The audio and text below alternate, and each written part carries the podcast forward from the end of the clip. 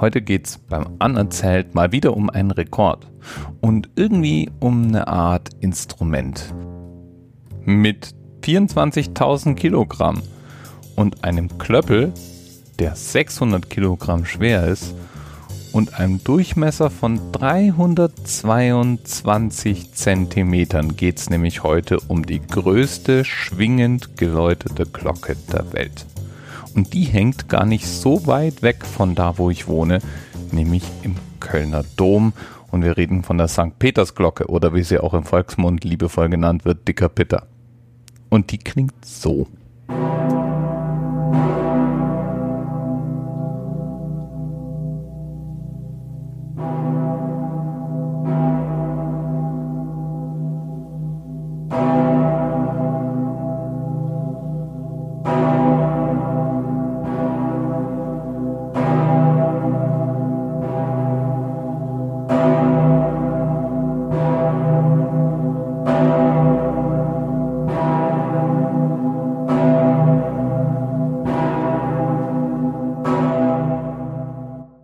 Dabei ist die St. Petersglocke nicht die erste Glocke, die im Kölner Domgeläut angebracht war.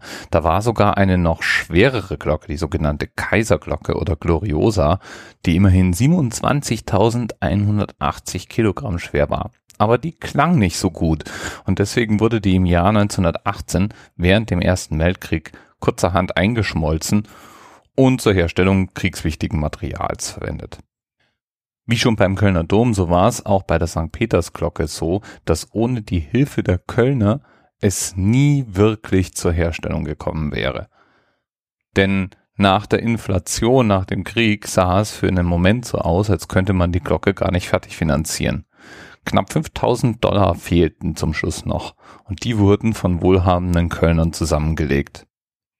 30 Festmeter Holz mussten verfeuert werden, um den Fluss des Metalls zu sichern und es waren neun Minuten und 32 Sekunden flüssige Befüllung notwendig, um einen entsprechenden Guss herzustellen. Der Guss gelang. Zum Schluss klang die Glocke genau so wie vom Glockenmeister geplant.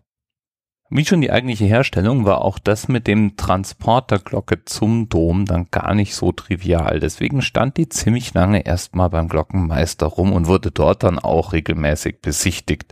War so eine Art Lokalattraktion. Schließlich wurde sie dann überführt und brauchte zwei Tage, um nach Köln gefahren zu werden. Und dann ist natürlich so eine wirklich schwere Glocke und ein wirklich großes Instrument gar nicht so leicht in den Glockenturm zu transportieren. Es mussten bauliche Maßnahmen ergriffen werden, um diesen Turm stabil genug zu machen und um die Glocke überhaupt durch den Eingang zu bekommen. Und dann dauerte es zwei Wochen, um die Glocke wirklich hoch zum Glockenstuhl zu transportieren. Ursprünglich war geplant, dass sie zum ersten Mal Heiligabend 1924 zu hören sein sollte.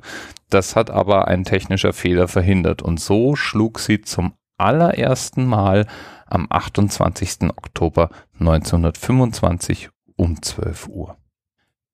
Wie groß diese Glocke wirklich ist, wird wahrscheinlich auch etwas deutlicher, wenn man sich diesen Glockenklöppel vor Augen führt.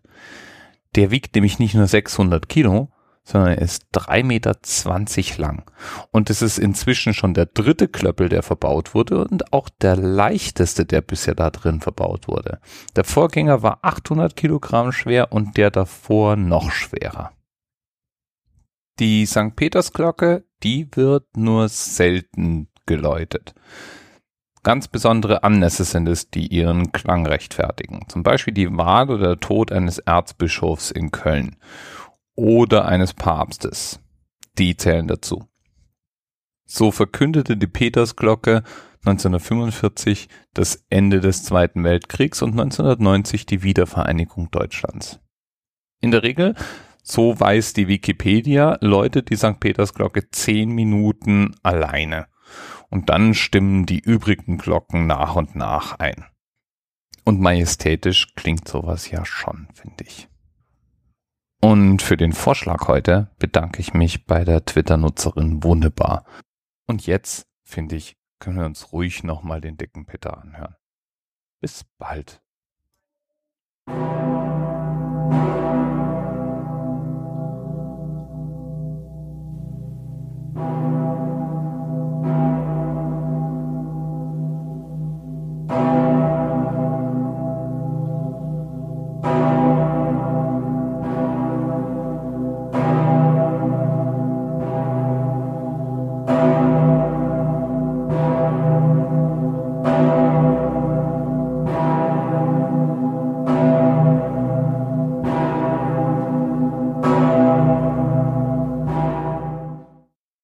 TMRS 10, 9, 8. The experience of 47 individual medical officers. Was hier über die Geheimzahl der Illuminaten steht. Und die 23. Und die 5. Wieso die 5? Die 5 ist die Quersumme von der 23.